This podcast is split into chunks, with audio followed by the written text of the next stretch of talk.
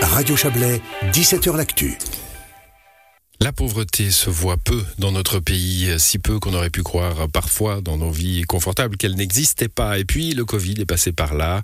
La pauvreté en Suisse est devenue plus visible une prise de conscience est en train de s'opérer. Nous allons parler pour terminer cette émission d'une association créée en août de l'an dernier en Valais, association qui vise... Euh, ah oui, je me trompe, je me trompe. Merci Cyril, je me trompe de texte, j'étais pas sur la bonne ligne, je regardais le sujet suivant. On va recommencer, hein un petit petite seconde de silence et on recommence. Voilà, je voulais vous parler de la conseillère fédérale plutôt Simonetta Sommaruga euh, et euh, de 59 représentants d'associations privées qui ont signé lundi à, à Bienne une feuille de route en faveur de l'électromobilité. L'objectif mettre sur le marché en 2025 50% de nouvelles voitures électriques. Cela exige un gros effort, mais la dynamique est en route. C'est un dossier euh, qu'on a envie d'écouter, donc tant mieux, qui est préparé par notre correspondant parlementaire Serge Jubin. Les autorités ont pour habitude de légiférer et de contraindre. La Simonetta Sommaruga mise sur la bonne volonté collective pour électrifier le trafic automobile individuel et le sortir des énergies fossiles avec une feuille de route et des objectifs non contraignants.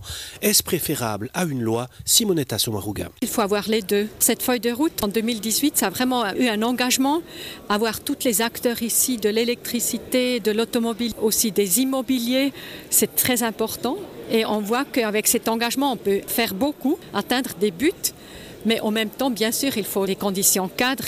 C'était pour moi très important, par exemple, de faire avancer la production de l'électricité propre dans notre pays. C'est pourquoi j'amène les lois vraiment au Parlement pour faire avancer. Parmi ces acteurs, les automobilistes, à qui on a rabâché durant des décennies que l'essence et le diesel étaient le must, faut-il opérer une révolution culturelle pour passer à la voiture électrique?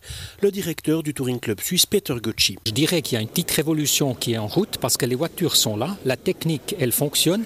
Les gens commencent vraiment à s'y intéresser. Et puis maintenant, il faut qu'on fasse que l'infrastructure, elle suive. L'infrastructure de recharge, je pense que c'est ça, effectivement, le nerf de la guerre. Parce que pour vraiment utiliser la mobilité électrique, je pense que l'idéal, c'est de pouvoir charger à la maison, si possible aussi au travail. Et puis là, la Suisse, un pays de locataires, c'est clair, là, on doit trouver des solutions. La révolution est en cours. L'enjeu, ce sont les bornes de recharge. Plusieurs acteurs concurrents sont sur le marché pour équiper et réseauter, comme la société Move basée dans le canton de Fribourg, son représentant Stéphane Rosset. On doit être entre 8 et 10 000 points possibilités de recharge en Suisse, ce qui devrait permettre à n'importe qui de pouvoir aller n'importe où en Suisse. Moi, j'ai plus de soucis de rouler en Suisse avec ma voiture électrique. Ça se passe avec euh, des smartphones, vous avez des applications qui vous indiquent où sont les bornes, si elles sont libres ou occupées, quelle puissance elles ont.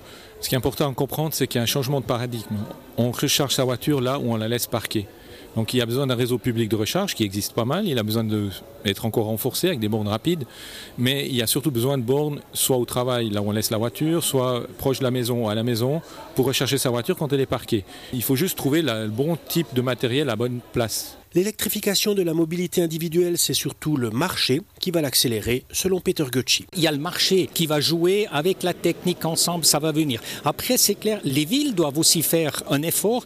Pour moi, les villes ont tout intérêt de soutenir cette mobilité électrique en mettant à disposition des infrastructures pour des gens justement qui n'ont pas leur propre maison, qui n'ont pas leur propre euh, garage. Il y a de plus en plus de voitures, donc la part de marché est grandie, donc les business case, ça va jouer de plus en plus, donc il y a de plus en plus d'acteurs qui viendront aussi sur ce marché. Simonetta Sommaruga était tout sourire ce lundi à Bienne. Il y a pourtant un caillou dans son jardin. Elle roule toujours dans une mini à essence.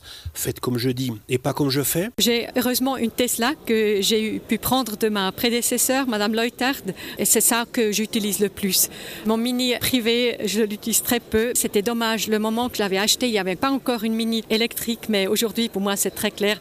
Si j'ai encore une voiture, ça sera de toute façon une voiture électrique et je pense que ça sera encore une mini. La mini électrique est disponible, elle a 230 km d'autonomie. Voilà pour euh, ce dossier préparé par Serge Jubin.